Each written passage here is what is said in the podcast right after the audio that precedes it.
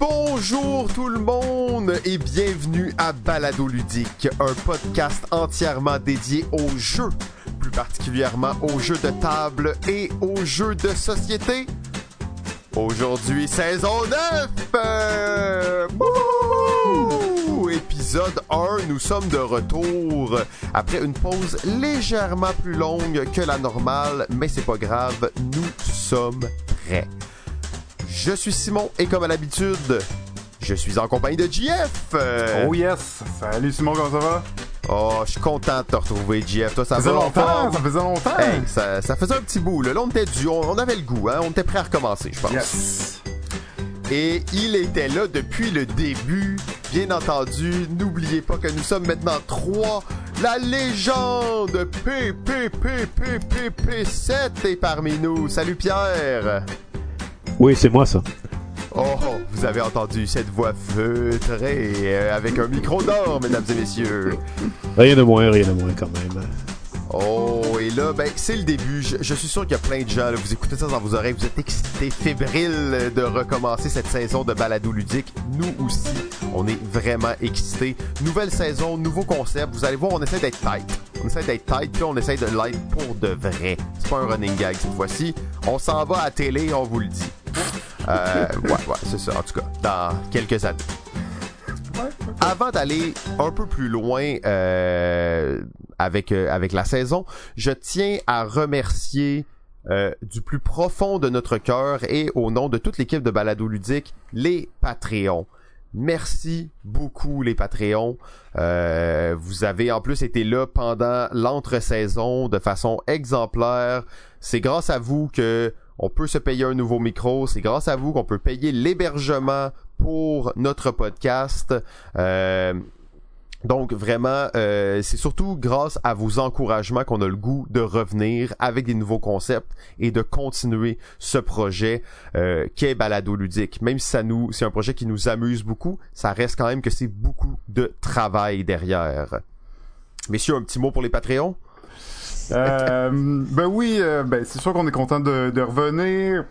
La dynamique a tellement changé de l'industrie depuis le Covid, depuis le confinement, euh, que ça devient particulier même pour nous. Il y a beaucoup, beaucoup de projets aussi, euh, comme vous, le savez peut-être, qui s'en vient dans d'autres secteurs. Mais on, malgré tout, on tenait à, à tenir, à continuer le podcast et euh, essayer d'amener, de vous faire réfléchir plus, aller en profondeur euh, euh, du jeu et du ludique et découvrir euh, les, les, les, les ficelles cachées de l'industrie. Et c'est ce qu'on va vous livrer cette, saison. Oh yes, JF c'est toujours le gars derrière les rideaux qui va aller décortiquer l'industrie pour nous. Toi Pierre, qu'est-ce que tu nous prépares cette saison-ci? Euh, des choses qui sont fidèles à mes habitudes, forcément. Des euh, détails croustillants dans des anecdotes euh, croustillantes qui peuvent relever de quelques secteurs obscurs du monde du jeu.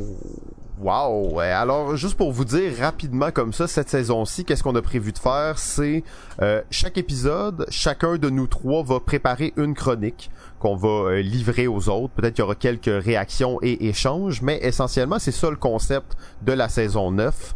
Et euh, le concept aussi, c'est qu'on n'a aucune idée c'est quoi les chroniques des autres. Euh, en fait, c'est assez risqué comme jeu parce que peut-être même qu'on aura des chroniques qui vont euh, s'overlapper, comme on dit. On espère que non, mais bon, c'est c'est une possibilité. Il y a des chances. Ouais. Avant de, de se lancer vraiment dans le vif du sujet, un petit message d'intérêt public. Le party bi- Beach Party de Online. balado ludique.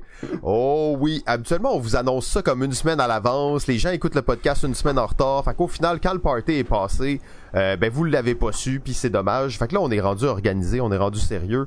On a déjà décidé la date du party de fin de saison de balado ludique le 11 avril en après-midi.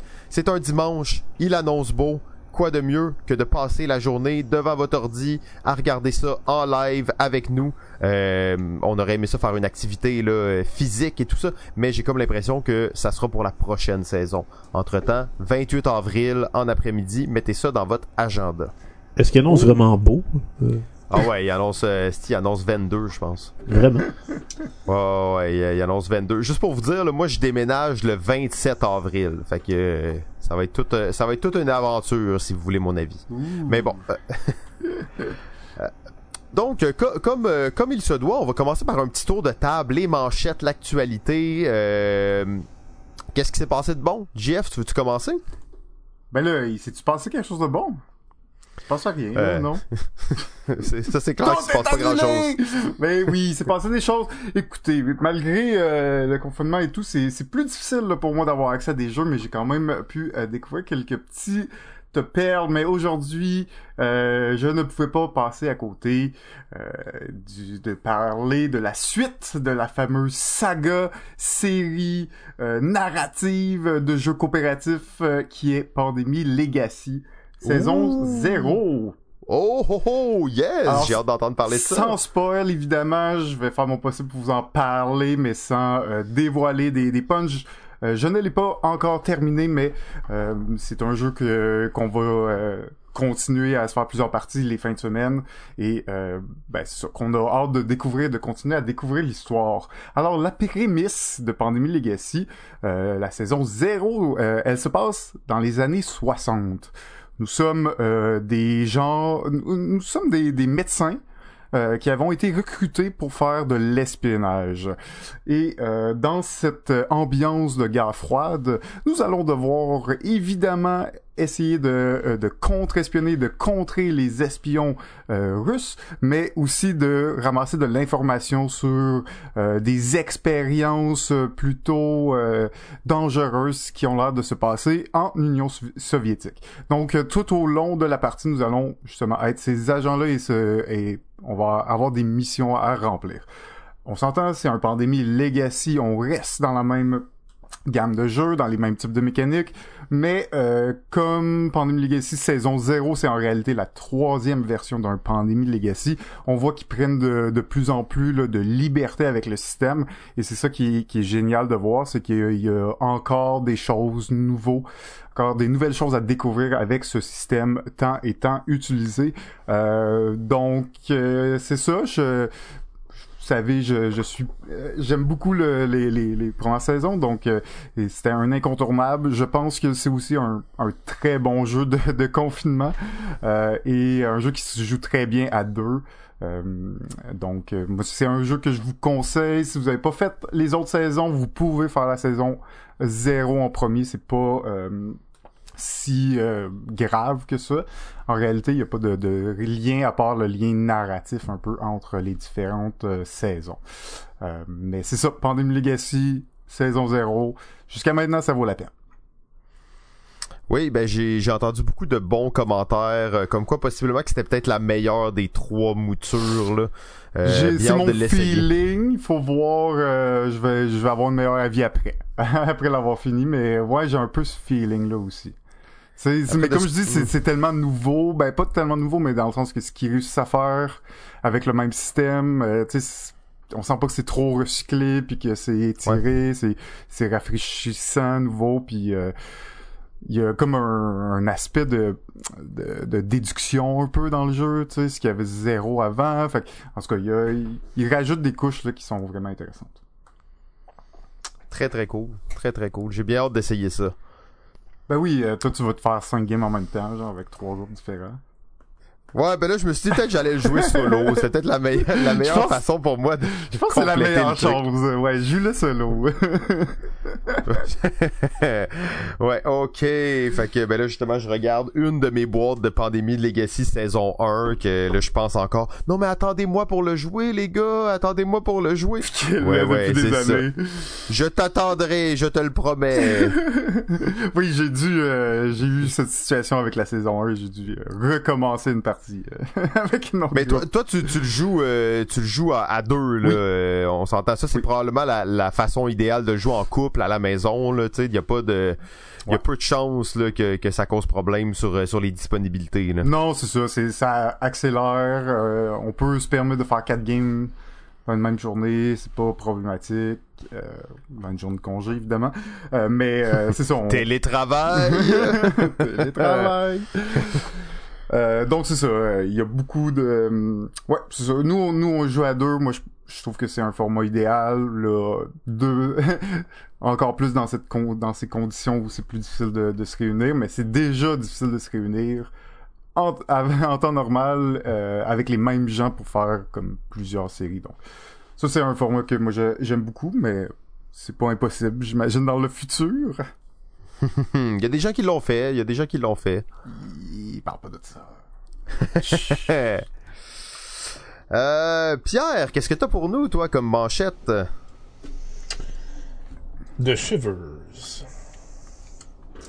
Qui serait traduit euh, par les tremblements en français. C'est probablement euh, un des projets Kickstarter qui m'intrigue le plus. Et Dieu sait que ça en prend énormément pour qu'un projet Kickstarter m'intrigue, puisque je suis de nature à ne jamais avoir acheté quoi que ce soit dans tous les Kickstarter depuis que le phénomène existe. Oh yeah, join the club. Exactement. Alors, euh, quand je vois des Kickstarter apparaître qui sortent des sentiers battus, mais qui sortent vraiment des sentiers battus, alors là, je suis intrigué. De là à investir, par contre, c'est encore une autre étape. Euh, mais évidemment que je surveille les jeux de près. Par exemple, c'était le cas pour Beasts of Balance, euh, qui était sorti euh, il y a déjà deux ans, mais maintenant qui est accessible euh, enfin aux Québécois depuis euh, l'année dernière. Mais j'avais mis la main sur le jeu aussitôt qu'il était disponible il y a deux ans et ça m'avait complètement jeté par terre. Euh, donc euh, pour ceux C'est pas qui une copie que t'as payé 200 pièces là pour que un mois après tout le monde en aille, c'est ça? C'est pas ça non Pas 150 comme Pie Face. oh, Euh, non, non, peut-être pas 150. Euh, Peut-être, peut-être, peut-être ça. Mais bref, euh, Beast of Balance, pour ceux qui ne le connaissent pas, c'est un jeu euh, avec euh, application. Ben, en fait, c'est un jeu hybride euh, qui va jouer à la fois avec votre appareil intelligent et le jeu lui-même. Et c'est l'un des rares jeux qui réussit vraiment une hybridation parfaite parce que c'est un jeu de empilement et euh, à chaque fois que vous empilez des choses, ça fait, euh, ça active votre appareil intelligent. Et là, il y a une stratégie qui se développe par rapport à ce que vous voyez dans l'écran et dans ce que vous faites avec le jeu. Mais The Shivers n'a absolument rien de ça. The Shivers est plutôt un jeu de rôle. Euh, mais c'est un jeu de rôle très très très léger. C'est très- je dirais que c'est une introduction au jeu de rôle. C'est qui le rend si unique ce The Shivers qui est euh, prévu pour être euh, distribué et vendu. En fait, les premières copies seraient vendues dans l'automne de cette année. C'est que c'est un jeu qui mélange deux choses qui n'ont jamais été faites avant. Le principe d'un jeu avec les livres en trois dimensions. Ah, les livres pour enfants, là, que t'ouvrais, puis il y avait plein de choses dedans qui se déployaient, là? Oui, exactement. Hmm. Donc, euh, ça devient vraiment euh, quelque chose d'absolument fascinant parce que euh, il fallait y penser. C'est surprenant même que ça n'a pas été y pensé avant, mais de jumeler ces deux concepts-là ensemble, ça allait de soi. Et c'est Monsieur Andy Logan, qui vient de l'industrie du jeu vidéo, qui a pensé à faire ça. Euh, dans la foulée des, euh, des de la popularité des jeux de rôle qui prend vraiment euh, du galon depuis euh, je dirais 10 ans à cause justement de cette mode des jeux narratifs qui revient à grands coups de, de jeux legacy et de jeux de escape room. The Shivers va, dit-on, avoir des feelings de escape room en boîte. Et si c'est le cas, ce qui va être vraiment extraordinaire, c'est que c'est probablement le premier jeu dans ce genre-là qui non seulement va reproduire les principes d'un escape room, mais qui va vraiment littéralement miniaturiser la pièce sur Hmm. Fait que c'est vraiment un escape room, là. Ben, je ne sais pas exactement si ça va être un escape room. On dit que ça va avoir des, euh, des sensations de, de ça quand on va y jouer, parce qu'il va falloir quand même trouver des objets cachés, résoudre des énigmes. Mais en même temps, je pense que ça va être un jeu qui va être à scénario, où on va avoir des personnages qui vont évoluer d'un scénario à l'autre. Mm. Euh, et c'est destiné aux petits comme aux grands, donc euh, âgés 7 ans et plus. Alors évidemment, il faut pas s'attendre à avoir des affaires euh, très très musclées dans le jeu. Mais en même temps, je ne pense pas que ça va être un jeu non plus qui va être euh, enfantin. Bref, j'attends ça de pied ferme parce que j'ai bien hâte de voir qu'est-ce que ça va donner comme résultat. Ah ben Pierre, je suis vraiment content que tu portes une attention particulière au jeu sur Kickstarter. Euh, je suis vraiment content parce que je sais que tu vas nous trouver des petites pépites sur Kickstarter justement qui sont pas euh, ben ça ça a l'air quand même pas d'un jeu obscur je pense que ça ça va être assez populaire sur Kickstarter mais il y a tellement de jeux hein, à, regarder que je suis content que tu puisses te faire un peu le le détective euh, sur Kickstarter. Oui, bah je, je, je, le ferai pas constamment, mais évidemment, euh, quand je vais le faire, euh, je vais m'y appliquer, ouais. Cool. Alors, sans plus tarder, bon, c'était, on va faire toujours ça à chaque épisode, un petit tour euh, d'actualité. On va prendre le temps qu'il faut, mais en même temps, on veut rester tight. Fait que là, euh, ça va être deux, trois personnes. Ça va dépendre euh, à la vitesse à laquelle on va et les sujets qu'on va aborder. Et sans plus tarder, on va se lancer donc dans nos chroniques du jour. je vais donner la parole à JF. Alors merci Simon. Et oui, aujourd'hui j'ai préparé un petit sujet euh, pour vous. Préparez vos lunettes de geek et placez votre chemise blanche bien profondément dans vos pantalons, puisqu'on va aborder des sujets d'intello, des sujets de nerd. Nous, nous allons décortiquer les ficelles euh, intrinsèques de l'interactivité et de l'interface afin de vous amener une, meilleure compréhension de, du design du fun. Oh. Nous allons donc euh, aborder le sujet du lien qui lie le jeu au joueur et cette mince couche invisible transparente qui est l'interface. Alors, euh, souvent, je fais des références à, mes expériences de, de tests, de playtests, de, de prototypes. Euh, parce que ça nous euh, permet d'avoir une bonne vision de ce qui marche et ce, que, ce qui marche pas et de se, se poser des questions sur des choses qu'on prend pour acquis. Euh, quand je, je, je, teste des prototypes, il y a souvent deux mots que je vais souvent utiliser euh, et c'est des conseils aussi, c'est euh, le conseil de l'ergonomie et euh, d'avoir un jeu intuitif. C'est des termes qu'on peut prendre de différentes manières. Aujourd'hui, je vais vous décrire d'autres termes qui, qui englobent ces concepts-là, puis qui fait en sorte qu'un jeu, euh, que les jeux ont des choses que les jeux ont des éléments à lesquels on, on est tellement habitué de voir puis d'interagir avec, on se, on se rend même plus compte que ces éléments-là sont primordiaux à la compréhension et à l'utilisabilité euh, du jeu. Alors, en, continuant mes recherches, ben, je me suis rendu compte euh, que ces concepts-là, ben, ils me semblaient tous comme évidents, logiques et peut-être sans nécessité réelle de, de, vouloir en parler outre mesure. Mais jusqu'à ce que je tombe sur, sur un exemple qui va bien vous illustrer un peu l'importance de ce genre de petits détails dans le jeu. Alors, si on prend un jeu de cartes classique, euh, quand on l'a dans les mains, il est facile à manipuler. On est capable de, de connaître toutes nos cartes euh, facilement à l'aide des symboles qui sont placés en haut à gauche de la carte. Euh, peu importe dans mhm. quelle orientation, le symbole est là. On, on a juste besoin de les, les, les, mettre en éventage légèrement pour avoir un aperçu général de nos cartes. Alors, je vais, je pourrais vous mettre au défi d'essayer de jouer à un jeu de cartes traditionnel classique, mais euh, sur lequel on aurait retiré tous les symboles dans les coins. Euh, Affreux. Est-ce que... Euh, donc, on va se rendre compte rapidement que l'utilisabilité euh, des, des, cartes elle est beaucoup, est grandement déficiente par rapport à si on avait seulement placé ces petits icônes-là. Euh, Est-ce qu'il y a eu des symboles dans les coins des cartes depuis toujours? Ben non, bien sûr que non. Avant, il, ça, il y a eu une époque où il n'y en avait pas, mais lorsque ce concept-là a été intégré et qu'on s'est rendu compte du gain d'efficacité, ben il était impossible de marche arrière, de faire marche arrière. Et depuis ce temps-là, c'est ce genre de concept qu'on, euh, qui sont présents, qui c'est un code euh, non dit, non écrit, qu'on n'explique pas, qu'on n'a pas besoin euh, d'expliquer outre mesure, car il est euh, ben, intuitif et il est, c'est un genre de code qu'on est habitué de travailler avec c'est euh, ce genre de, choses qui sont tellement intégrées à nos habitudes euh, que nous, on s'en rend plus compte à quel point ces choses-là, ils sont importantes et euh, qui ont été designées et pensées dans, dans une optique de design. Et c'est seulement quand on les retire qu'on se rend compte de leur importance.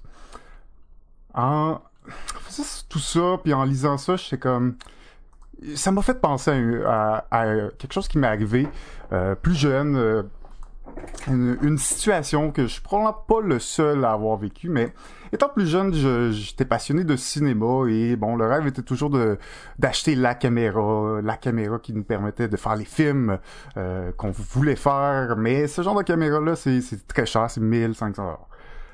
Si tu veux avoir une petite caméra cheap, c'est 500 dollars environ. Donc, sachant ça, comme, ah, j'achète une caméra à 500 dollars, en sachant qu'elle est cheap, ou j'attends un peu, puis j'investis. Mais là, en faisant du lèche-écran sur euh, les marchés opus euh, chinois des interwebs, je tombe sur cette caméra-là à 100 dollars. Wow, le deal! Ah, ça, ça. Pourquoi m'acheter une caméra cheap à 500 pièces plutôt que euh, m'a- m'acheter une autre caméra cheap à 100 pièces C'est une caméra, la qualité risque d'être moins bonne, mais bon, je vais quand même pouvoir euh, l'utiliser puis m'en servir. Erreur fatale. Premièrement, l'écran pour voir ce qu'on filme n'est pas rotatif. Ce qui signifie que peu importe dans quel angle tu mets ta caméra, si t'es pas directement, euh, tes yeux directement dans le même angle que, que l'écran, il est absolument impossible de voir euh, ce qui s'y passe. Et ça, c'est juste sans parler de la luminosité de l'écran tellement basse qu'il est juste impossible de filmer à l'extérieur. Euh, et deuxièmement, bien que la caméra filme en 1080p, euh, cette caractéristique euh, détermine seulement le format de l'image et en rien sa qualité. Alors, t'as beau filmer en HD, euh, 1080p ou en 4K, si tu filmes en 2 mégapixels, tu vas jamais avoir des bons résultats potables euh, et même acceptables ou utilisables. Donc, euh, ça, c'est juste deux exemples d'expériences d'utilisateurs déficients avec ce produit. Est-ce qu'il est possible de filmer? Oui, c'est sûr qu'il est possible de filmer. La, caméra est fonctionnelle, permet d'enregistrer des images, les, utiliser par la suite. Par contre, euh, cela rend son utilisation très difficile et beaucoup moins agréable euh, à utiliser et intuitif. La résultante est que, ben, finalement, après m'être rendu compte des différents problèmes avec le produit et l'avoir essayé pendant à peine 10 minutes, il était rangé dans mon garde-robe et, et pour ne plus jamais être vu. Donc, euh, hmm, ça, me- ça me fait penser à que tous ces petits détails-là qu'on prend pour acquis, une caméra, c'est pas possible que ça soit une qualité euh, affreuse à notre époque, ou une caméra, c'est pas possible que l'écran ne puisse pas se, se pivoter. Eh Ben, ben oui, c'est possible. Et sans ces éléments-là, on, vient de mettre un obstacle qui est grand entre le entre l'homme et euh, l'utilisation d'un outil ou d'un euh, d'un système. Donc, euh, si je parle de caméra, ben c'est pour vous exposer l'importance des petites choses qu'on prend pour acquis. Parce que oui, le jeu de société est un système, c'est un système avec lequel les joueurs interagissent, communiquent, et ils l'utilisent afin euh, d'accomplir un objectif. Bien que l'objectif euh, dans le jeu, c'est la satisfaction du joueur, son utilisabilité reste tout de même le lien primordi- primordial afin de permettre une interaction. Euh, afin de déterminer les, euh, les qualités d'un système, je me suis basé sur euh, les écrits du docteur Jacob Nielsen, euh, qui est un expert en ergonomie informatique et utilisabilité de sites web, qui propose cinq angles d'analyse qui nous permettent de tirer des conclusions qualitatives d'un système qu'il englobe dans le concept général d'util- d'utilisabilité ou de convivialité. Donc, rapidement, ces cinq, cinq euh, angles d'analyse. Le premier, c'est l'apprentissage. Euh, c'est quoi la difficulté d'un nouveau joueur à apprendre et à interagir avec l'interface? Par exemple, dans Catan, les joueurs ont accès à seulement trois types de pièces qu'ils peuvent utiliser. Euh, cette quantité réduite de matériel rend son apprentissage relativement simple. Par contre, le coût pour placer ces éléments-là est, variable d'un élément à l'autre et est beaucoup moins euh, facile de s'en rappeler, beaucoup moins intuitif et beaucoup plus difficile de s'en rappeler par cœur. Ben, tout simplement en ajoutant un aide-mémoire des coûts pour chaque joueur, ben, on vient de réduire la charge d'apprentissage euh, de façon rapide et en temps voulu quand le joueur est prêt à absorber cette information-là. Ça, ça fait le lien aussi avec le deuxième point qui est la mémorabilité. Euh, est-ce que c'est facile de se rappeler du système? Et quand on, est, on a été euh, loin de ce système-là, euh, pendant un certain temps et qu'on y revient. Est-ce qu'on est capable de se rappeler de ce qu'on avait appris la première fois? Est-ce qu'on est capable de se rappeler des bribes au moins d'informations qui nous permettent de nous replonger dans le système plus facilement? Le troisième point, ce serait l'efficacité.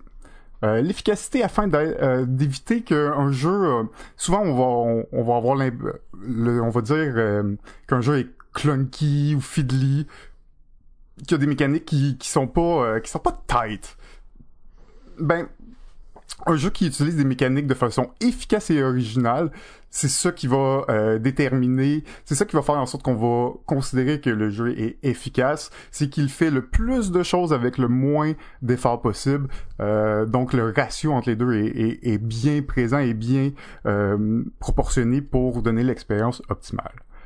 La, le quatrième, le quatrième point serait la précision. C'est sûr que la précision de l'interface ça nous permet d'éviter des erreurs de la part du joueur. Euh, si les éléments importants du jeu sont disposés de manière efficace, euh, autant la lecture du jeu et l'application des bonnes règles n'en est que bonifié. par exemple, si on prend Terra Mystica ou Sight, ben il y aurait eu plein de façons de, de représenter comment les bonus sont, sont attribués aux joueurs et à quel moment tu fais tel bonus, pour combien de maisons, tout ça.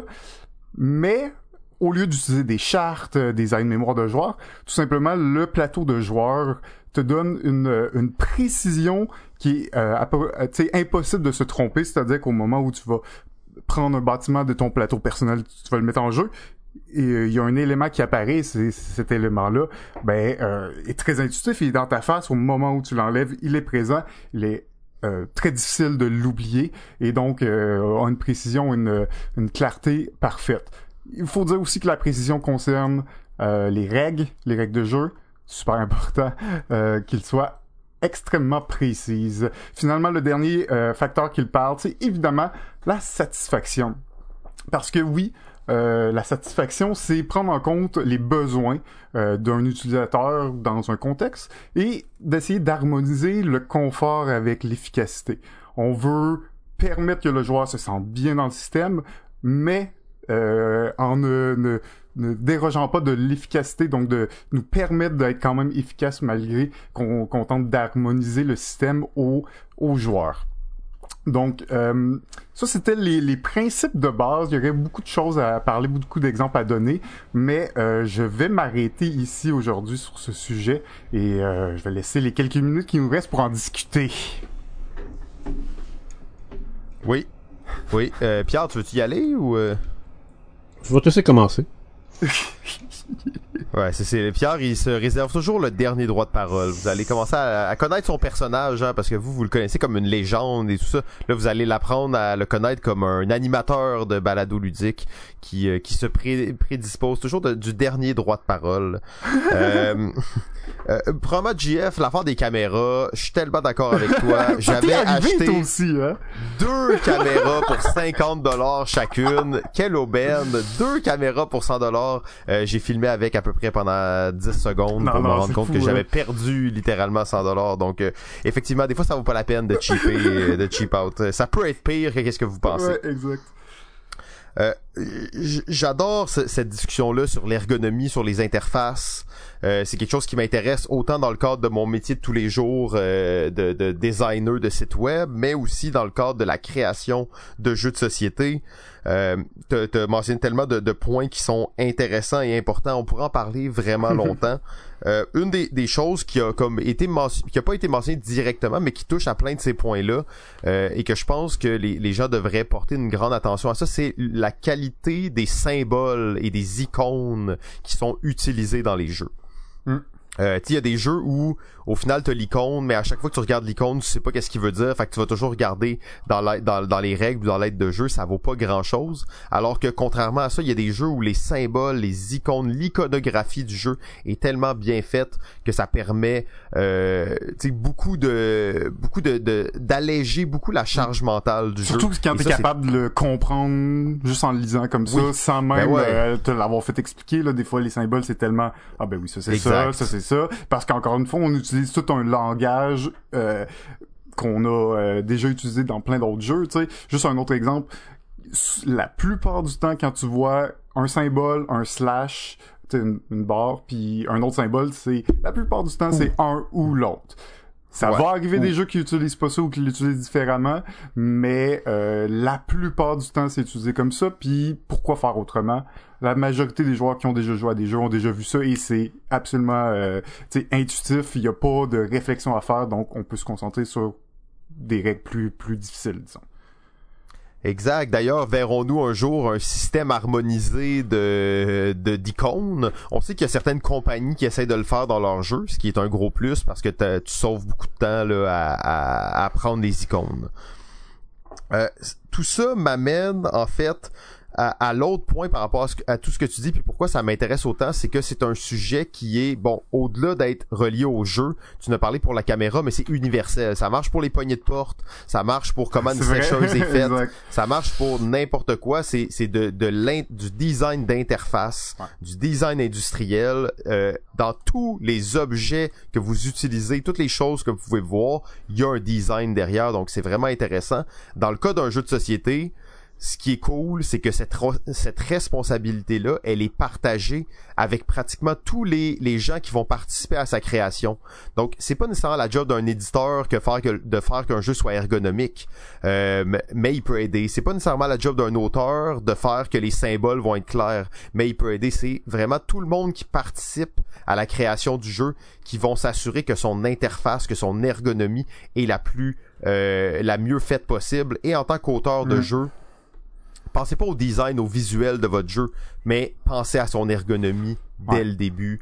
Euh, c'est votre responsabilité. Oui, ça va être la responsabilité de tout le monde dans la chaîne, mais ça commence par l'auteur. Donc, je trouve ça vraiment intéressant. J'ai bien hâte qu'on puisse en reparler. Yes, moi aussi. Oui, effectivement. C'est euh, c'est c'est pas mal dans cette lignée-là que, que je voulais m'avancer aussi. Euh, L'ergonomie devient de plus en plus sophistiquée dans les jeux de société. Euh, ça fait suite d'ailleurs à un billet que le fameux Bruno Feduti a lancé sur son blog pour commencer l'année 2021. Euh, En janvier, le 3 janvier, je pense qu'il a publié ça où il faisait le constat que les jeux sont devenus de plus en plus sophistiqués depuis qu'il est actif euh, publiquement sur la scène des jeux, c'est-à-dire depuis au moins 20 ans. Euh, il a constaté à quel point euh, l'évolution était tellement rendue raffinée qu'il se sent assez dépassé. Euh, mais en même temps euh, assez actif et assez informé pour amener encore sa contribution. Et forcément, dans ces raffinements-là, euh, la symbologie des jeux devient assez cruciale et capitale. Ce qui est assez euh, ironique compte tenu du fait que euh, quand on regarde les jeux chez les Américains, c'est pourtant pas ça qui est la plus grande force des jeux américains. Euh, les Américains ont cette fâcheuse tendance à se dire que si on lit un mot, c'est suffisant. On n'a pas besoin de le représenter universellement parce que après tout, leur langue est universelle. Ils sont omniprésents sur la planète. Alors pourquoi ils On devraient... sent que l'anglais, c'est une langue qui est très symbolique, non? Oui, ben c'est assez symbolique, mais c'est quand même textuel. Alors, euh, c'est quand même moins représentatif qu'un triangle ou la couleur rouge. Mais pour un Américain, écrire red ou écrire triangle, ça va être absolument suffisant parce que il sait que il est euh, il est accueilli partout dans toutes les cultures sur la planète. Alors pourquoi il se forcerait pour s'adapter aux autres? Euh, Donc euh, voilà. Je, je, c'est, mon deux scènes sur les jeux américains, mais il reste quand même que euh, c'est, euh, c'est, un- c'est, c'est universellement euh, reconnu que, l'er- que l'ergonomie dans les jeux de société est devenue de plus en plus exigeante. Et oui, c'est effectivement le travail de, chacun dans une euh, compagnie de jeux de voir à ça. Mais je dirais que l'artiste a quand même un rôle crucial à faire là-dedans. Euh, un artiste allemand qui a vraiment montré la voie à suivre là-dedans, c'est Franz Löwenkel, qui est- probablement est devenu la première superstar des jeux de société dans le dans le monde graphique des jeux de société. Et maintenant, les, les- les artistes des jeux de société sont pratiquement sur le même piédestal que les auteurs. Mais à, à l'époque où Löwenkel euh, dessinait des jeux comme euh, la trilogie des masques, par exemple, Tikal, Java et Mhm. Mexica, Nice. Euh, ben, il n'y avait pas vraiment personne qui parlait des artistes en jeu de société, mais lui, on en parlait. Parce que lui, il savait marier le beau style évocateur et vraiment très très réussi pour nous transporter dans l'univers du jeu. Et en même temps, il respectait vraiment la clarté d'un plateau et euh, la clarté des symboles. Et euh, bon, forcément, l'éditeur derrière pouvait aussi le guider, mais ça reste quand même que c'était C'était un chemin à défricher. C'était des choses inconnues, un terrain où on n'avait pas beaucoup d'études, beaucoup d'informations, puis c'était en, en découverte d'une certaine façon aussi. Oui, oui, oui, tout à fait. Non, c'est clair. Puis les artistes, on va les voir de plus en plus importants. Les jeux sont de plus en plus beaux. Je pense que c'est, il y a encore beaucoup de matière à parler de ce sujet-là. Mais bon, vous savez, on veut être tight, on veut être sérieux, on, veut aller à la télé, donc euh, on n'a pas le choix de, respecter nos temps. Alors, euh, ben Pierre, justement, t'é- t'étais bien parti, mais je vais te maintenant te redonner la parole pour euh, ta propre chronique. euh, qu'on espère ne pas avoir à couper là, trop serré à la fin, mais euh, je te laisse la parole. Parlez-moi d'amour, messieurs. Sexe. Redites-moi des choses tendres. Veux-tu être ma Valentine? Ah, mon cœur n'est pas là de l'entendre. Voici une belle boîte de chocolat. On met la table, évidemment, pour euh, des jeux qui parlent d'amour euh, en cet euh, enregistrement à la veille de la Saint-Valentin. Tellement thématique. Et euh, diffusé quatre jours après la Saint-Valentin. Donc, euh, mais si vous l'écoutez évidemment plus tard que ça, euh, bah, disons que vous allez simplement entendre parler de jeux d'amour. Mais à vrai dire, euh, j'avais plutôt envie de vous parler de situations dans le monde des jeux qui se sont manifestées grâce à l'amour. Oh. Euh, parce que des jeux sur l'amour, on peut en trouver. Le plus connu, je pense, pour nos auditeurs, va probablement euh, spontanément apparaître à leur esprit comme étant le jeu Love Letter, qui Hmm. n'est pas tellement vraiment, disons, représentatif euh, de- du monde de l'amour. Euh, c'est- très tiré par les cheveux le thème de, de la lettre d'amour dans ce jeu-là, où est-ce qu'on est tous censés être euh, des personnages qui représentent ceux qui ont la lettre d'amour à délivrer une princesse. Mais finalement, on fait juste s'éliminer en essayant de, de découvrir l'identité secrète des personnages des autres joueurs. D'autant plus qu'on change d'identité au fur et à mesure que le jeu avance, donc c'est quand même assez tiré par les cheveux comme thème. Mais bref, les situations d'amour euh, dans les jeux de société, c'est pas d'hier que ça arrive. Euh, et je peux vous nommer trois anecdotes qui sont quand même assez fameuses, euh, qui ont Oh, ouais, les anecdotes, ça, c'est excitant. n'est-ce pas? La première anecdote, elle est quand même assez ancienne. C'est une anecdote euh, sociologique. Euh, c'est une anecdote qui concerne le plus connu de tous les jeux de société après le jeu du Go. Le Et- Monopoly. Le Monopoly. Oui, c'est ça. Mais non, c'est pas ça. C'est les échecs! Voilà. Quoique le backgammon arrive pas mal euh, sur un pied d'égalité aussi. Euh, les échecs, euh, messieurs, euh, pour faire un clin d'œil à cette fameuse série de Queen's Gambit qui a fait un tollé l'automne dernier sur Netflix. Les échecs est un jeu qui a eu sa part de culture amoureuse. Et quand je veux, je veux parler de culture amoureuse des échecs, je veux parler en principe et plus précisément de la dame. Parce que Mm. vous devez savoir que dans son histoire, les échecs, qui est un jeu qui date des années autour, je dirais, de 400-500 après Jésus-Christ, euh, c'est apparu en Inde, les échecs. Et c'était un jeu pour quatre joueurs à l'époque et non pas deux. Et ça s'appelait le Chandragupta. Mais les échecs ont migré ensuite pour euh, prendre la forme qu'on connaît aujourd'hui à travers le Proche-Orient et à travers l'Europe. Et ça, ça a pris à peu près cinq siècles. Et quand c'est arrivé en Europe, c'est arrivé par l'entremise des Arabes, qui l'avaient connu avant et qui l'ont amené à cause de leur conquête qu'ils ont fait au début des années 1000. euh, même avant, je dirais, parce que les Arabes, euh, pour ceux qui ne le savent pas, ont été pendant quelques siècles les maîtres de l'Espagne. Euh, Ils ont envahi l'Espagne euh, à l'aube euh, des années 1000 et un peu avant, et ils ont dominé l'Espagne jusqu'à la Renaissance. C'est-à-dire autour des années 1400, fin des années 1400, début 1500.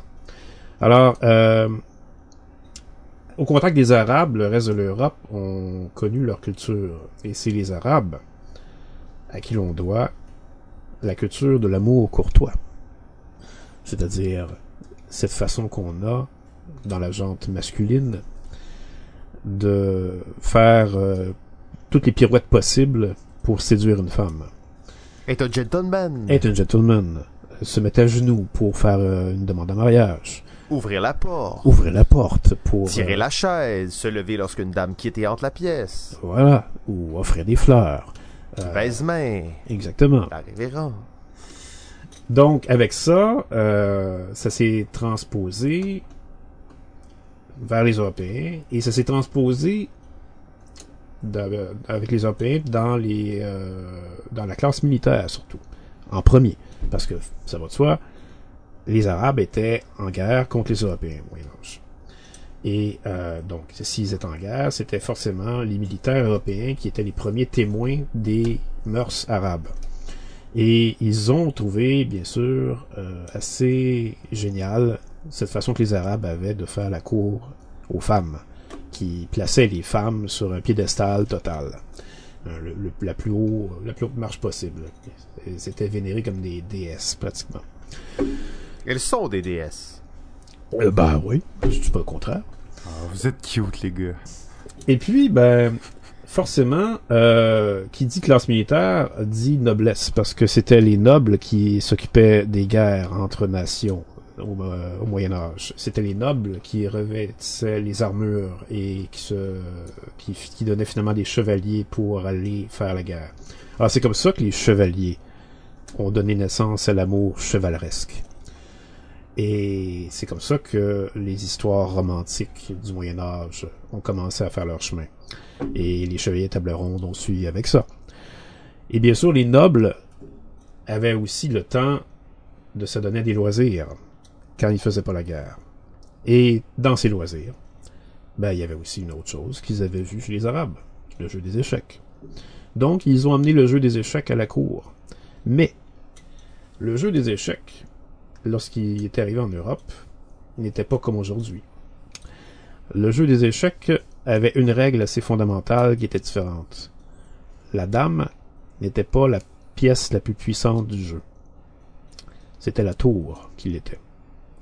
Parce que la dame, à l'époque, n'avançait pas dans toutes les directions avec un nombre de cases illimité. La dame avait exactement les mêmes règles que le roi pour se déplacer. Donc, elle devenait simplement un deuxième roi, mais pire que ça, elle devenait un roi sans importance, puisque le but n'était pas de mettre en échec la dame, le but était de mettre en échec le roi. Alors, pour accompagner les mœurs, pour vénérer les femmes, dans- Honorer la dame. et obéir à l'amour courtois, eh ben, on a fait des échecs le reflet de ça. Et c'est comme ça que, à partir des années 1400, les échecs ont changé leurs règles pour que la dame devienne ce qu'elle est aujourd'hui. Et ça a été à ce point un succès qu'on a même appelé les échecs le jeu de la dame enragée à ce moment-là. ouais. Ok. Maintenant, deuxième anecdote, beaucoup plus récente, c'est celle d'un certain Richard Garfield. Celle-là, peut-être que certains la connaissent. Les fanatiques de Magic the Gathering probablement la connaissent, puisqu'elle a évidemment un lien avec son jeu, le plus connu à M. Garfield, Magic the Gathering, qui, avant de devenir le succès absolument monstrueux et omniprésent, planétaire qu'il est devenu, euh, il était en fait tout juste lancé sur le marché, son jeu, que euh, en 93, Richard Garfield l'affectionnait déjà assez pour en faire quelque chose de spécial qui pouvait devenir euh, un prétexte très très particulier à présenter à sa blonde. Quoi? Ouais. Richard Garfield euh, jouait à Magic, son jeu, avec sa blonde en 93 pour évidemment tester des nouvelles cartes qu'il voulait présenter à son éditeur. Et il a eu l'idée, très amoureux qu'il était de elle, de lui faire une demande en mariage avec ces processus-là. Donc, il a contacté l'imprimeur de cartes de Magic et il a contacté l'artiste préféré de sa blonde. Wow. L'artiste préféré de sa blonde, parce qu'il faut, faut savoir, les cartes de Magic sont dessinées par plusieurs artistes. Et il y en avait un, à l'époque, où le jeu était déjà sur le marché parmi les premières éditions, que sa blonde affectionnait déjà beaucoup, qui s'appelait Quentin Hoover.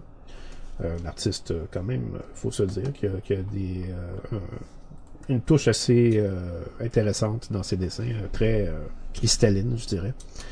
Euh, donc, il a contacté l'artiste préféré de sa, de sa blonde, l'imprimeur de cartes de Magic, et il a demandé à, à ces deux individus-là de faire une carte spéciale qu'il allait appeler Demande en mariage. En anglais, Proposal. Et l'effet de la carte, ce serait de. Ce serait en fait l'effet que les deux paquets de cartes de chaque joueur, parce que comme pour ceux qui connaissent pas Magic the Gathering, c'est un jeu où les deux joueurs qui sont dans le duel ont chacun leur paquet de cartes distinct.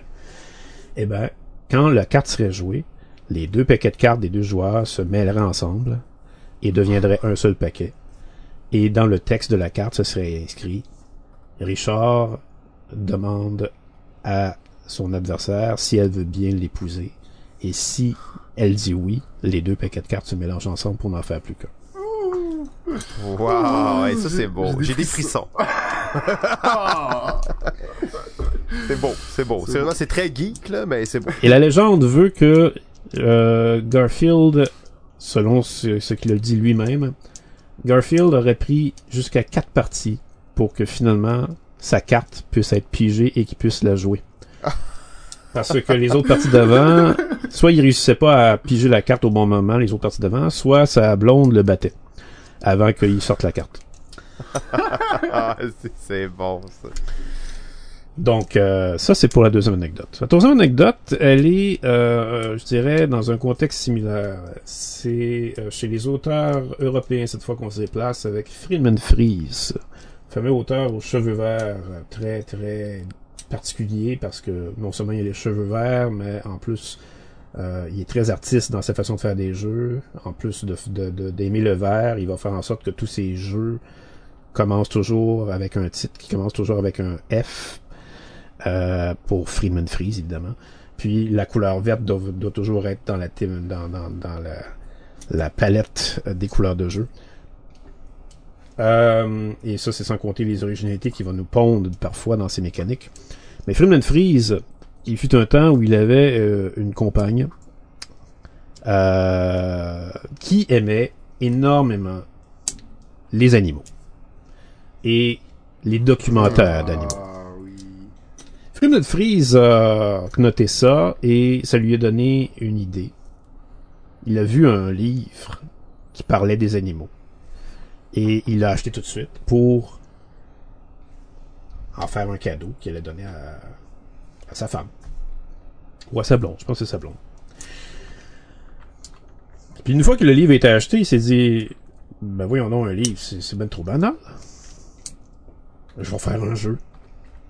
Je vais inventer un jeu à partir de ce livre-là. Puis je vais en faire un jeu questionnaire sur les animaux à travers le monde. Et ça a donné Fauna, qui est devenu un succès pour ceux qui le connaissent, parce que en fait c'est un jeu quand même assez génial dans ses concepts, où euh, chacun a sa chance euh, de, faire des points, parce que c'est pas nécessairement en ayant toujours la bonne réponse que vous faites des points. Des fois vous pouvez faire des points en étant proche de la bonne réponse. Et puis Fauna même a eu des des variantes, tellement le jeu était populaire ensuite. Euh, et il a inventé le jeu, littéralement. Et euh, il l'a testé et ça a fonctionné. Et ensuite, il l'a offert en cadeau de fête à sa blonde. Qui en était ravie, évidemment. Parce qu'elle constatait à quel point elle était aimée par son chum, au point qu'elle pouvait servir d'inspiration totale pour faire un jeu. Et plus Ça, avec lui, beau. par contre. Elle est partie avec le jeu. Exact. On sentait qu'en plus Fauna est un, un genre de d'ovni dans la collection de, de Friedman Freeze. Ouais. Tu sais, c'est, Oui. ça, ça se compare pas, tu sais, ça se compare à aucun autre de ces jeux, là, en réalité. Non, forcément pas. Effectivement, euh, c'est là à quel point on voit que Ouais. euh, il était inspiré par quelque Mm. chose de complètement inhabituel pour faire ce jeu-là. Donc, euh, En fait, ça fait penser à quand on dit que Picasso, tu sais, on sait un peu son style, mais il était capable de dessiner très bien. Tu sais, il faisait pas ce- style-là parce qu'il était pas capable de bien dessiner. On dirait que Friedman sais, le fauna, c'est comme son beau dessin. Ouais, exactement, oui. Alors voilà, messieurs, Ah. c'est euh, c'était la chronique que je vais vous présenter. Très cool, très Ouais. cool. Euh, C'est, beau, j'imagine qu'il y en a d'autres des histoires comme ça, mais, euh, tu sais, qu'on, qu'on connaît pas, mais, ah, créer un jeu par amour, hein, c'est, euh, wow, c'est top. Ben, hein, te- tellement d'artistes avaient des muses, pourquoi pas les euh, créateurs et créatrices de jeux de société Absolument. ne pourraient pas être inspirés par l'amour. Absolument. Je- je- J'adore cette émission. J'adore cette émission. Euh, on va y aller maintenant avec la, dernière chronique, si vous permettez. Et sérieusement, je dois le dire, je m'excuse pour le langage, mais euh, réellement, j'ai chié dans mes culottes quand Pierre a commencé à parler, parce que moi aussi, je vais vous parler d'un jeu euh, qui, est, qui est pratiqué depuis excessivement longtemps, qui est très populaire. Certains diront même plus populaire que le Go. Un jeu qui est pratiqué depuis 1400 ans. Euh, 800 millions de joueurs actifs. Juste pour vous dire, pour le Go, il y en a à peu près 46 millions. Fait s'il y en a qui doutent encore de quel est le plus populaire, je pense que il est populaire. Euh, pour le d'autres comparatifs, au soccer, on parle de 250 millions de joueurs, le poker 100 millions de joueurs et plus récemment Fortnite 50 millions de joueurs. Donc à 800 millions de joueurs actifs, c'est le jeu qui euh, a le plus gros euh, pool de joueurs que j'ai pu trouver. Il s'agit bien entendu des échecs. Euh, pourquoi on parle d'échecs? Vous allez le voir bien entendu. Vous pouvez déjà même imaginer un peu vers où on s'en va, mais non, il y aura une surprise. En fait, c'était pas dans le but de prouver que on avait des risques à encourir, comme tu disais au début, Simon. Euh, oui, c'est ça, exactement. C'est, c'est toujours euh, risqué comme, euh, comme pratique de pas savoir les autres font des chroniques et là, faut croire premier épisode, ça arrive. Ok. Euh, un million, euh, excuse-moi, un milliard de téléphones intelligents ont dessus une application reliée aux échecs en ce moment. Il y a 17 millions de parties d'échecs qui se jouent chaque jour. 70% des adultes auraient déjà joué une partie d'échecs. On a euh, Hikaru Nakamura, qui est un des Grandmasters en ce moment, euh, qui fait fureur sur Twitch avec 500 000 abonnés. Euh, il joue aux échecs, il stream les échecs devant à peu près 15 000 viewers sur une base quotidienne. Euh, et là, ben, Pierre en a glissé un mot tantôt. Vous l'avez tous sûrement déjà regardé, mais la série Queen's Gambit a été officiellement la série la plus regardée de Netflix. 62 millions de visionnements en quelques semaines. Bah, Euh, ah. ça l'a fait Oui, vas-y, continue, Simon. Euh, en fait, j- J'allais juste dire que présentement, je pense que euh, la série est en train de se faire battre par euh, une autre série. les chroniques de Brington, mais ça, ce sera pour un autre épisode, je crois. Oui. Euh, mais bon, en tout cas, c'est une série excessivement populaire. D'ailleurs, cette série-là a fait exploser la vente des jeux. Euh, on parle en fait d'une augmentation de 1000% de la vente des jeux d'échecs. Euh, et sur le site chess.com, qui est le plus gros site où vous pouvez jouer aux échecs, il y a eu un million de users supplémentaires dans le mois euh, après la sortie de cette série-là. Donc les échecs c'est gros, tout ça, blablabla. Euh, on revient à cette série Queen's Gambit, Beth Harmon, euh, une femme incroyable en fait, hein, qui est une génie des échecs, mais elle a un côté sombre cette Beth Harmon. Euh, et on pourrait dire pratiquement que The Queen's Gambit, malgré le fait que ça le fait pas à 100%, c'est une œuvre qui étudie les aspects autodestructeurs là, de des gens qui sont perfectionnistes, euh, obsessifs. Euh, c'est aussi une série qui étudie les enjeux de santé mentale et de toxicomanie. Et en fait, aujourd'hui, vous vous demandez peut-être où j'allais avec ça. On va parler de d'échecs, le jeu, et de santé mentale. Euh, on a tendance, il y a comme certaines rumeurs ou certaines choses qui nous portent à croire que euh, les échecs pourraient peut-être euh, rendre les gens fous, hein, ou quelque chose comme ça. Je vais, je vais tout de suite commencer par une œuvre de fiction que j'apprécie particulièrement sur les échecs qui s'appelle Le joueur d'échecs. Un livre de Stéphane Zeg, excusez, il y aura beaucoup de noms euh, d'Europe de l'Est que je pourrais pas prononcer parfaitement durant cette chronique. Donc, euh, le joueur d'échecs Stéphane Zeg, c'est un livre fantastique, un tout petit livre que euh, j'ai découvert il y a à peu près 15 ans. À chaque année, un après-midi, je m'assois, je sors ce livre-là, je le lis, bang, c'est fait, j'adore ce livre-là. Et c'est un livre qui va raconter l'histoire d'un, d'un Autrichien, un aristocrate autrichien pendant la Deuxième Guerre mondiale qui se retrouve euh, emprisonné dans une prison nazie durant l'occupation nazie euh, de l'Autriche. Euh, et en fait, c'est pas comme une prison, le camp de travail et tout ça. Non, c'est des prisons pour des aristocrates. Donc, c'est un genre d'hôtel, mais dans lequel T'es dans ta chambre, il y a rien dans ta chambre, ta fenêtre est barricadée et tu restes là. Tu sais pas il est quelle heure, tu sais pas rien. Ils t'amènent de la bouffe, mais t'as rien à faire. Et n'importe quand, ils viennent te chercher et ils commencent à t'interroger pour essayer de voir est-ce que tu travaillais avec des juifs, est-ce que tu as fait des affaires, euh, comment c'était avec qui que tu faisais de la business et tout ça. Donc vraiment une espèce de, de torture, de technique de torture excessivement poussée et cruelle pour euh, déstabiliser quelqu'un. Et ce, ce gars-là, donc le personnage, il l'appelle Monsieur B dans le livre, alors c'est comme ça qu'on va l'appeler.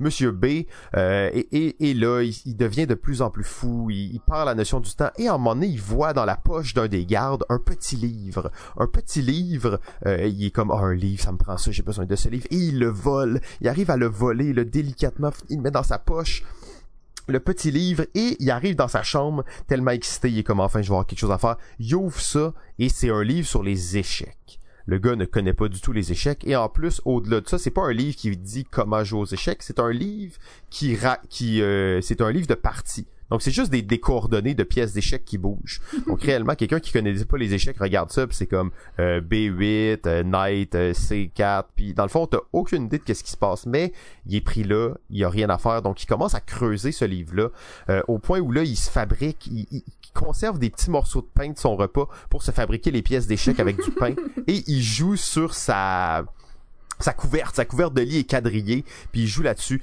Puis là, à un moment donné, il commence vraiment à comprendre. Puis là, tu sais, on s'entend, là, il est là, il a rien à faire à part jouer aux échecs. Et là, il commence vraiment à, à jouer aux échecs. À un moment donné, il fuck le livre, c'est fini, il joue dans sa tête, il devient complètement obsédé par les échecs. Et euh, en fait, il, tombe réellement dans un délire schizophrénique. Là, il joue avec lui-même, puis il capote, il, il y a plus rien qui compte, et il se retrouve à l'hôpital.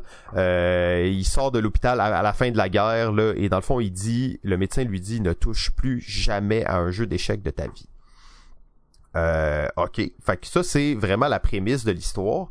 Le, ce personnage-là, Monsieur B, se retrouve plusieurs années plus tard dans un euh, sur, un bateau de croisière entre New York et Buenos Aires et par hasard sur ce bateau se trouve le champion du monde des échecs de l'époque. Euh, qui est un espèce d'abruti, le genre de, de gars, là, il fait rien, il, il a de la misère à parler, il sait pas lire, mais c'est un génie des échecs. Donc il se retrouve avec ce gars-là sur le même bateau, et bon, tous les aristocrates du moment, les, médecins, les docteurs, les journalistes, ils organisent une partie entre ces deux hommes, celui qui serait un genre de génie inconnu des échecs et euh, ben, le champion du monde le, monsieur B, en fait, va battre le, le champion du monde des échecs devant toute cette foule, euh, à la grande surprise du champion du monde qui, comme, il croit pas, c'est qui ce gars-là, comment il peut me battre aux échecs. Il lui propose directement une revanche le lendemain et euh, il applique une autre technique quand il va jouer contre lui. En fait, il applique la technique de prendre vraiment son temps entre chaque move. Alors là, t'as Monsieur B qui lui joue dans sa tête et ça va à une vitesse folle. Et en fait, ce qui devait arriver arriva. Euh, le champion du monde étire vraiment la sauce, prend son temps et l'autre devient tellement nerveux en fait qu'il crie, il crie, il quitte et il est à deux pouces, deux pas de la dépression nerveuse. En fait, il s'en va. Euh, je vous ai résumé ce livre-là assez rapidement.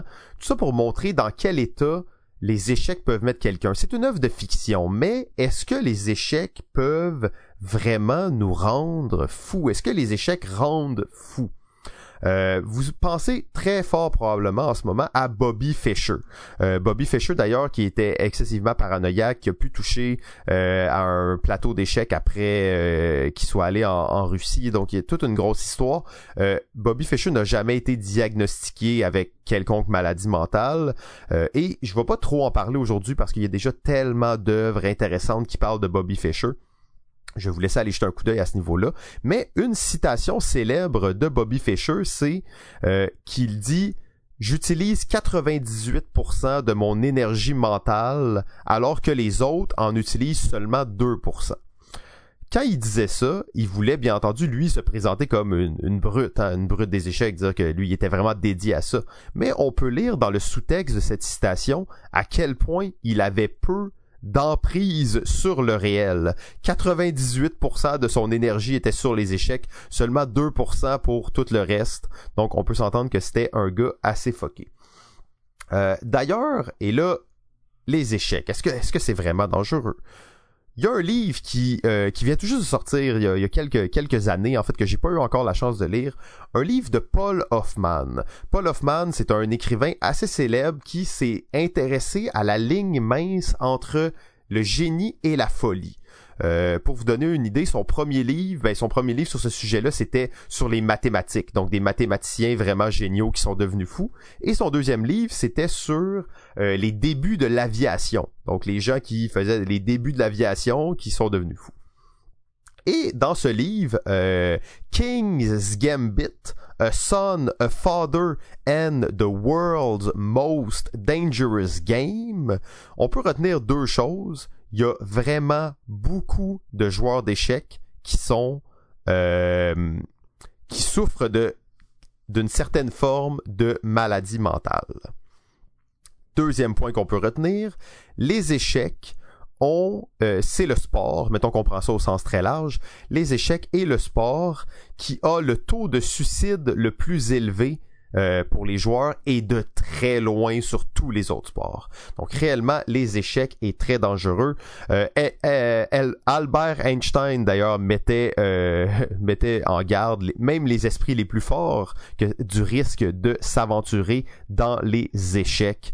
Euh, simplement, le, le nombre de morts qu'on peut y compter est tellement grand qu'il n'y a pas de doute comme quoi c'est le World Most Dangerous Game les échecs. Soyez prudents avec ça. Alors, ça va être une chronique en deux parties, bien entendu, parce que le temps file. On va commencer tout de suite avec l'analyse de certains joueurs qui ont effectivement perdu les, perdu les pédales. Et je vais y aller en accéléré parce que c'est toutes des histoires vraiment intéressantes qu'on pourrait creuser. Mais mon but, c'est juste de vous donner une espèce de topo assez rapide et euh, pour vous faire réaliser en fait à quel point c'est dangereux. On va commencer avec euh, avec l'histoire de Paul Morphy. Euh, Paul Morphy, premièrement, c'est un des joueurs d'échecs qui a marqué les échecs à jamais. Ses parties sont encore étudiées et jouées à ce jour. Bobby Fischer disait de lui que c'est perhaps the most accurate player who ever lived. Alors c'est pas rien quand même venant de Bobby Fischer. Euh, Paul Morphy, né en 1837 dans une riche famille de la Nouvelle-Orléans, euh, à peine 20 ans, il était déjà une légende. Il a conquis les, échecs aux États-Unis. C'était une sensation en Europe, mais est arrivé euh, la guerre civile et ça l'a euh, freiné son élan. Bien entendu, il y avait les échecs n'étaient plus une priorité en temps de guerre civile. il a alors essayé de devenir avocat, mais il était tellement obsédé par les échecs en fait qu'il n'arrivait pas à se poigner des clients parce qu'à chaque fois il faisait juste leur parler des échecs. donc c'était quand même assez bizarre. Après la guerre, en fait, il est devenu encore plus bizarre. C'était une curiosité locale. Euh, il se promenait dans les rues de la Nouvelle-Orléans, il se parlait tout seul, il invectivait les passants, il criait. Donc, c'était rendu un gars, un gars assez bizarre. D'ailleurs, sa famille ont même essayé de l'interner à plusieurs reprises, mais il s'est toujours euh, défendu très très euh, fougueusement. Euh, ces comportements donc se sont, sont juste empirés, empirés, empirés jusqu'à l'âge de 47 ans à laquelle il est mort. Euh, une des légendes dit d'ailleurs qu'il a été retrouvé sans vie dans sa baignoire, entouré de chaussures de femmes. Est-ce que c'était presque un serial killer? Je le sais pas. Ça, on aura la chance dans la deuxième partie de voir justement où, jusqu'où on peut aller dans les délires des échecs. Euh, un autre bon exemple de ça, c'est euh, Vasily Ivanchuk. Euh, Vasily Ivanchuk, là, euh, plusieurs Grandmasters disaient possibly the most talented ever. Alors, possiblement le plus talentueux de tous les temps, euh, Vasily Ivanchuk, mais la plupart des autres personnes disaient plutôt possiblement le plus bizarre qu'il y a jamais eu. Euh, en 1987, à l'âge de 18 ans, c'était il y avait c'était le champion euh, européen junior et à peine une année plus tard, il était Grandmaster top 10 mondial. À l'âge de 21 ans, il battait Gary Kasparov. Euh, pour ceux qui savent pas, Kasparov c'est une véritable légende dans le monde des échecs. Mais euh, au-delà du fait que c'était un pur génie, ce Ivanchuk, c'était surtout un gars vraiment bizarre. Et à chaque tournoi qui était là, il y avait toujours quelque chose d'un peu fucké qui se passait. Euh, il, aurait été, il aurait été vu en train de ululer à la lune en pleine nuit, donc comme un loup à l'extérieur, ou euh, juste regarder le plafond vraiment longtemps pendant une partie. Et euh, une de ses bonnes anecdotes, c'est que il, il, a essayé de, tu sais, vous savez les gros chèques là, surdimensionnés là, que tu gagnes, là, comme quand tu gagnes un prix, mais ben, il essayait de plier ça puis de le mettre dans sa poche. Euh, donc c'était un gars assez bizarre.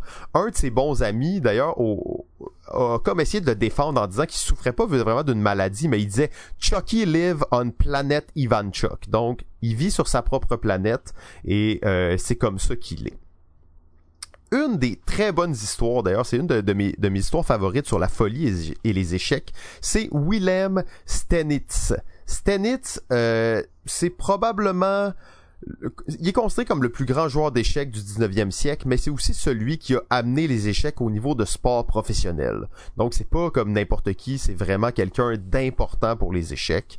Euh, malgré tout ça, c'était un gars qui était reconnu pour être euh, vraiment mauvais avec ses finances. Euh, d'ailleurs, il, est mort dans la pauvreté la plus totale, mais c'était aussi quelqu'un qui souffrait de maladie mentale. À cette époque-là, bien entendu, euh, c'était comme toujours difficile de diagnostiquer ces choses-là, mais sérieusement, s'il est mort dans la pauvreté, euh, c'était pas juste parce qu'il gérait pas bien son cash. En fait, euh, après avoir perdu en, en 1894 contre Lasker, Lasker qui est aussi un très grand joueur d'échecs, Stenitz est retourné, est allé en Russie pour essayer de reprendre son titre. Et euh, au lieu de gagner, en fait, il, s'est complètement effondré. Euh, il, a fait une dépression nerveuse euh, après sa défaite et il a passé 40 jours dans un asile à Moscou. Dans cet asile-là, en fait, la seule chose qu'il faisait, c'était trouver du monde pour jouer aux échecs. Euh, après, bon, il est sorti de là, il est revenu aux États-Unis, mais son état s'est toujours de plus en plus aggravé. Euh, d'ailleurs, il a passé comme une très grande partie de sa vie et il est mort dans un asile à New York. Euh, alors, c'est très triste cette histoire-là. Et la légende, ben la légende, c'est lui qui disait en fait qu'est-ce qui est arrivé, c'est que il aurait joué une partie d'échecs avec Dieu. À travers un téléphone sans fil invisible. Euh, je vous rappelle qu'on est comme en 1930, là, donc à travers un téléphone sans fil invisible, il aurait joué une partie d'échecs avec Dieu.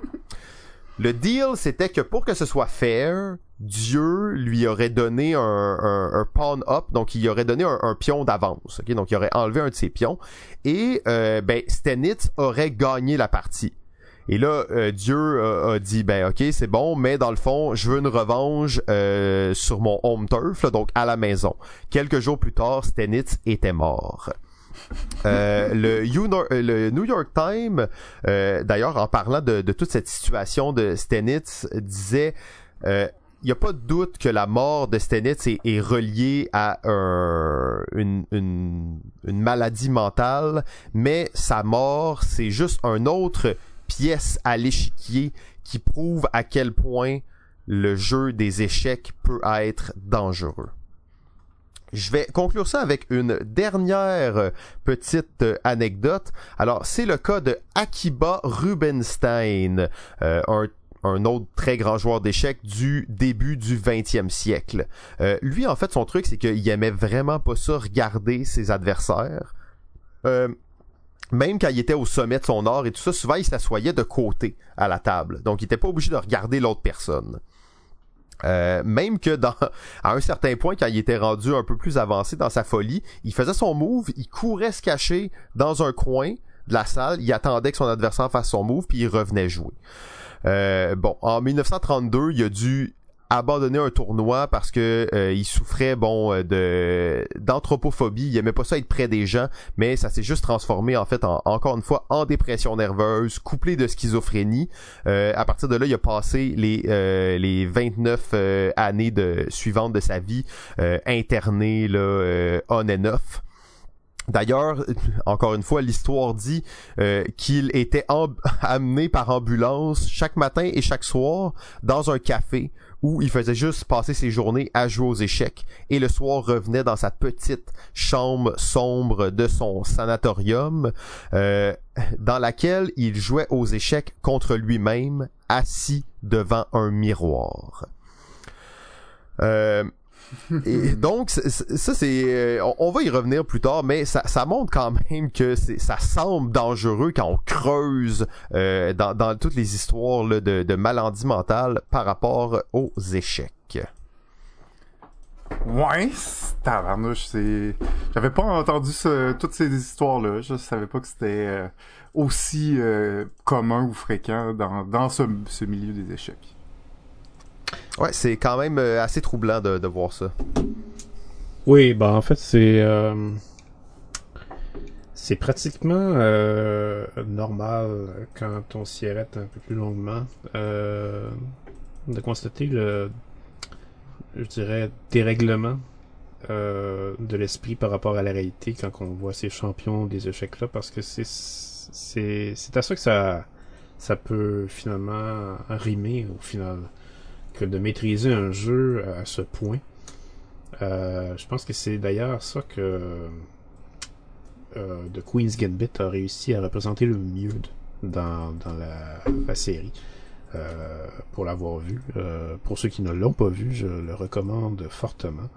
Euh, parce que c'est vrai que la tête d'un champion d'échecs, elle est absolument formatée pour être complètement dédiée à ce jeu-là à chaque heure de la journée. Exactement comme un musicien va devoir pratiquer son 9 heures, je dirais probablement minimum. Un musicien prodige, surtout un musicien professionnel parmi les plus les plus euh, vénérés euh, sur la planète, va devoir probablement pratiquer son instrument au moins 9 heures par jour. Euh, ça, ça devient vraiment quelque chose qui peut pas faire autrement que de couper de la. C'est probablement aussi la même chose pour les athlètes olympiques. donc je pense que ça, ça, fait en sorte que les échecs deviennent vraiment un sport de l'esprit. ça prend toute sa forme, ça prend tout son sens quand on dit que les échecs deviennent un sport de l'esprit, c'est ça. Euh, et parenthèse pour ce fameux Lasker. Euh, Lasker est un auteur de jeu aussi. Il a fait un jeu qui s'appelle Laska en 1911. Euh, ça se trouve être en fait une variante du jeu de dames pour vous montrer finalement que oui, les jeux, les joueurs d'échecs pouvaient être obsédés juste avec les échecs, mais ça pouvait leur arriver de s'adapter aussi à d'autres jeux, puis de s'intéresser à d'autres jeux, puis ce que Lasker a fait avec son sa variante des jeux de dames, c'est que c'est un jeu de dames où est-ce que les pièces ne sont jamais capturées. En fait, elles sont jamais éliminées du plateau. Lorsqu'on les capture, elles arrivent plutôt à se loger en dessous des pièces qui les ont capturées. Et elles peuvent être libérées ensuite si ces pièces-là qui les contrôlent vont se faire capturer ensuite. Euh... Très cool, très cool. Ben, sur ça, on, a quand même été pas si pire dans les temps, je pense. Euh, on voit qu'on va avoir du bon contenu cette saison-ci. Pour moi, la, table est mise là, à quelque chose qui va être très, très, très intéressant. Euh... Ouais, des gros sujets, on va en profondeur. C'est le fun de, de, parler de différents sujets comme ça. C'est vraiment cool. Ouais, c'est ça, c'est intéressant. Ça fait longtemps qu'on voulait l'essayer, GF. Avec l'arrivée de Pierre, ça faisait encore plus de sens d'aller dans cette direction-là. Euh, donc j'espère que ça va vous plaire parce que c'est ça va être la direction pour la saison 9. Il faut bien le choix de toute façon. C'est ça ou rien. c'est ça, c'est ça. C'est ça ou rien. C'est ça où je m'en vais. bon. Euh, merci au Patreon encore une fois d'être là. Euh, les autres, si vous voulez nous encourager, vous pouvez retrouver euh, sur notre page Patreon, donc Balado Ludique. Sinon, venez juste nous dropper un petit like sur Facebook, partagez l'épisode si vous aimez ça, parlez-en à vos amis. Euh, on voit qu'on a petite statistique intéressante vu qu'on est à la fin de l'épisode. Euh, et là, ça c'est un, un, un, avertissement pour les gens du Québec. Mais nous avons eu dans le dernier mois plus de téléchargements en France qu'au Québec. Oh. Euh, alors ça c'est quand même un, un point tournant pour euh, pour nous. Alors peut-être que nous allons aborder l'esprit français dans les prochains épisodes. Euh, sinon, ben, on a plein de choses à vous dire, mais on va garder ça pour un autre épisode. 11 avril. Mettez ça dans votre, euh, dans votre calendrier party de fin de saison de balado ludique. Messieurs, yes. sur ce, Simon, c'est un plaisir. Je- On se reparle bientôt pour d'autres sujets. on se reparle très bientôt pour d'autres sujets. Et euh, Pierre, on te laisse le mot de la fin. C'est fini.